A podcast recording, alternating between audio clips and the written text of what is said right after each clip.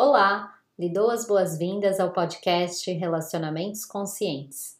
Eu sou a Veridiana, terapeuta, e esse podcast é feito para compartilhar reflexões que possam te auxiliar a encarar o seu relacionamento como uma oportunidade de evolução. A minha intenção é que você consiga trazer mais consciência e intimidade para a sua relação afetiva. Os episódios serão quinzenais. Te convido a me acompanhar no Instagram, @veridianafalbo, onde compartilho mais conteúdo sobre relacionamento e sexualidade. Pega um cafezinho e vamos começar esse papo. O amor é o amor que mexe com a minha cabeça, é o amor que sutilmente me abraça, o amor que se define em cada verso meu a busca inerente do ser humano é o amor e a conexão. Quantos relacionamentos você já começou pensando: esse vai dar certo? Esse foi o que eu pedi para Deus, ou para Santo Antônio e quem sabe até para o universo. Quantos? Com a convivência do dia a dia, o reconhecimento das sombras, as qualidades, os defeitos, os primeiros desafios se apresentam diante dos nossos olhos. E aqui eu te pergunto: será que esses desafios seriam mais fáceis se soubéssemos de fato nos comunicar de maneira clara, assertiva, compassiva e amorosa? Eu acredito que a comunicação é a melhor amiga do relacionamento. É através dela que podemos criar ou resolver um conflito. É através dela que podemos expressar o amor, a insatisfação, a admiração e também as expectativas e necessidades de um para com o outro. É através dela que criamos intimidade ao compartilhar a nossa vulnerabilidade. A questão aqui é que, na maioria das vezes, nossa escola de relacionamento foi falha, bem como nosso aprendizado sobre a forma de se expressar. Quer ver um exemplo? Quando rola uma discussão entre você e o mozão, quem fala primeiro? Você sempre faz isso. Ou ainda, você sempre esquece. Você nota que existe uma generalização seguida de uma acusação? Isso é mais comum do que o que se imagina. E por que generalizamos? Porque, de certa forma, os nossos sentimentos foram feridos e sentimos a necessidade de nos defendermos e desse modo usamos desses golpes verbais acusativos para fazer com que o outro se sinta da mesma forma como nos sentimos, gerando assim um ressentimento e uma mágoa entre as partes. Através da comunicação, você também pode gerar dependência ao invés de criar segurança. E isso acontece quando uma das partes diz: você nunca irá encontrar alguém como eu. Ou ainda, não sei o que eu faria sem você. Você já passou por isso? É preciso estar consciente para iniciar uma comunicação que crie proximidade e segurança, ao invés de distanciamento e medo. Quando há generalização e acusação, a tendência ao distanciamento e a não solução do conflito é maior do que o que se imagina.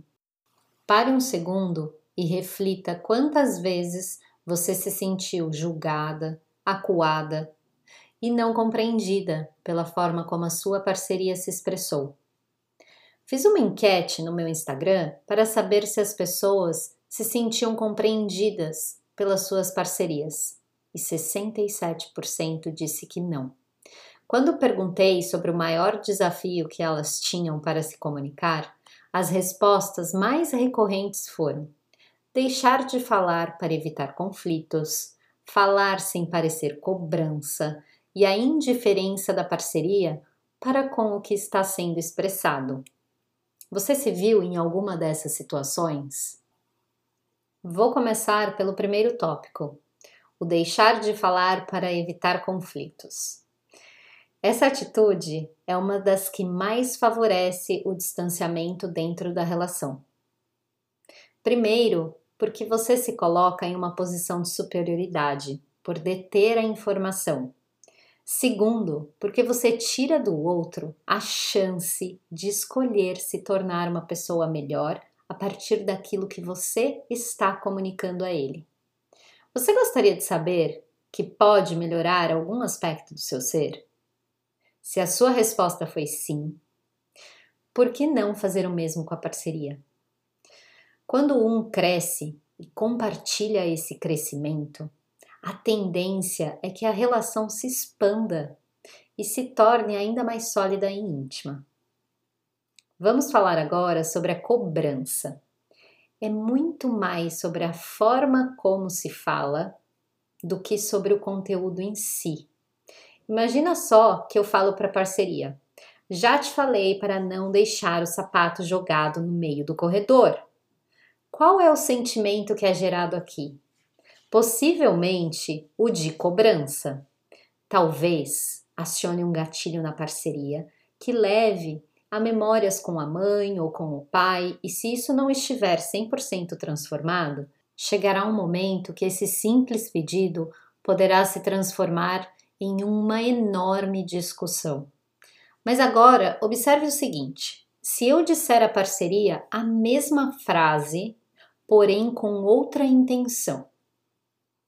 Meu amor, eu quero muito entender por que você deixa o sapato jogado no corredor, quando eu te pedi algumas vezes para tentarmos manter a organização da nossa casa. Você aprendeu isso com o seu pai ou com a sua mãe? Estou te perguntando, pois quando isso acontece, sinto que você não dá importância para a organização e energia do nosso espaço. Perceba que o tom de voz pode mudar, a intenção com a qual eu me aproximo da parceria também. Eu comunico a minha insatisfação a partir da forma como eu me sinto eu coloco interesse pelo comportamento da parceria ao querer saber por que ela age de determinada forma. Faz sentido isso para você? Da próxima vez que você for fazer uma cobrança para sua parceria, eu deixo aqui um desafio. Respira fundo e reformula essa frase com o intuito de realmente entender o porquê que a parceria age dessa forma. Sobre a indiferença do outro, eu acredito que isso está relacionado também à forma como você se expressa e, mais ainda, sobre como você aprendeu a ser escutada. Ou seja, se durante a sua infância e adolescência você não viveu experiências de ser escutada pelos seus pais ou cuidadores, pode ser que você não saiba qual é o sentimento que essa ação te gera. Diante disso, você pode se auto-observar e perceber qual é a sensação de ser escutada por alguém, de receber essa atenção e esse acolhimento. Ainda sobre essa indiferença, eu vou deixar um questionamento para reflexão. Onde na sua vida você está sendo indiferente consigo mesma? É importante falar aqui também sobre a validação daquilo que está sendo expressado. Imagine essa situação e perceba se ela já aconteceu com você. A sua parceria chega para você do nada e fala assim: Eu te amo. E você, ao invés de reconhecer e validar isso, pergunta: O que a gente vai fazer hoje à noite? De alguma forma, você está dizendo que aquilo não é importante pois talvez você já sabia. Mas ainda assim, isso desencoraja o outro a se expressar. Isso já aconteceu com você alguma vez? A comunicação só é completa quando existe também a escuta compassiva pelo que o outro está tentando comunicar, pelas necessidades que estão sendo expressadas. E aqui, o ponto mais importante, além da presença, é a não interrupção. Na maioria das vezes que você interrompe, está tentando reagir, se defender do que está sendo dito, ao invés de compreender o que o outro está de fato dizendo. Uma sugestão aqui é que a parte 1 se expresse por alguns minutos E quando terminar, a parte 2 repita o que a parte 1 um disse, para ter a certeza que entendeu. E então essa dinâmica se repete de forma que ambos consigam expressar, escutar e principalmente compreender o que está sendo dito, para depois encontrarem juntos uma solução que seja plausível para ambos, caso essa determinada situação, a qual está sendo discutida, aconteça novamente. Agora vamos às soluções. Uma forma positiva de começar uma conversa mais profunda, principalmente se for sobre relação sexual do casal, é fazer uso dos elogios. Por exemplo, eu adoro quando você me olha nos olhos enquanto estamos fazendo amor. Me sinto mais conectada a você. Mas quando você chega em casa e quer fazer sexo logo após chegar do trabalho, eu sinto que você está descarregando toda a sua atenção em mim e eu me sinto um tanto usada. Nesse caso, é um bom momento para se colocar um princípio na relação. Eu prefiro chamar de princípio do que de regra. Eu acredito que regra traz uma sensação de limitação. Depois que você começar a frase com um elogio, dizer o que não te agrada, você pode sugerir que a dinâmica atual passe por uma reformulação ou seja, uma nova atitude a ser aderida. Vou usar o mesmo exemplo. Eu prefiro que você tome um banho quando chegar do trabalho. Me dê um abraço, um beijo, me olhe nos olhos, pergunte como eu me sinto, como foi o meu dia, e a partir daí deixamos rolar. O que você acha sobre isso? Faz sentido para você, mozão? Maravilhoso? Muitas pessoas me perguntam, Veri, existe uma fórmula? Eu acredito que a fórmula também limita, mas eu vou sugerir uma maneira de se comunicar com mais leveza em quatro passos. Primeiro, identifique a forma como você se sente. Segundo, qual é a ação que o outro faz que causa o desconforto?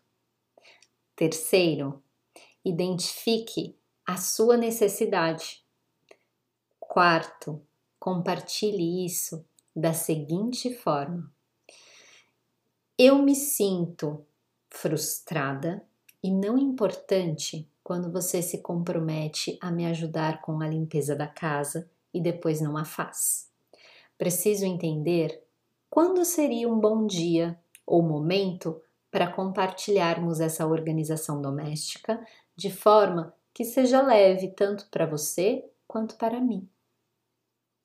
Percebe que você também está preocupada com as necessidades do outro? Eu ressalto que eu fiz a frase um tanto formal, e aí no seu dia a dia você precisa encontrar uma forma de falar que mais funciona na dinâmica do seu relacionamento. E para quem gosta de afirmações positivas, eu deixo uma a seguir abro meu coração e expresso-me com alegria e amorosidade. Você pode repetir a afirmação ao longo do seu dia ou escrever em algum lugar que seja visível para você várias vezes ao dia e deixar isso internalizar dentro aí do seu relacionamento consigo mesma. E eu fico por aqui eu agradeço e recebo seu amor em forma de atenção. E lembre-se, ame, mas ame por completo. Um beijo e gratidão.